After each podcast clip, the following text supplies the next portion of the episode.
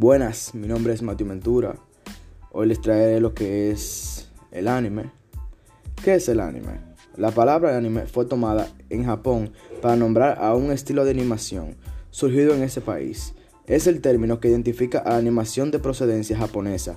El anime es un medio de gran expansión en Japón, siendo al mismo tiempo un producto de entretenimiento comercial y cultural, lo que ha ocasionado un fenómeno cultural en masas populares y una forma de arte tecnológico.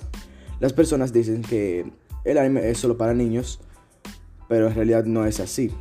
Se trata de esas animaciones que podrían ser incluso así para niños y también para adultos, que hay algunas que son muy gores, que son fuertes completamente y deberían restringirse en algunos países ya que son prohibidas al contener mucha sangre y mucha violencia.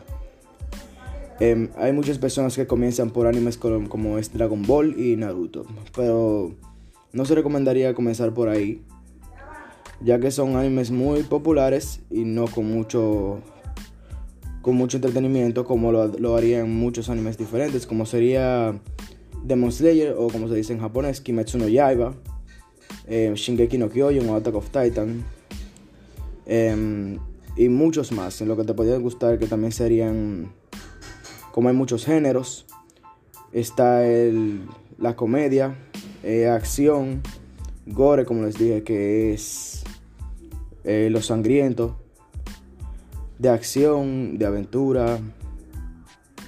Así hay mucho K-drama también, como podemos decir.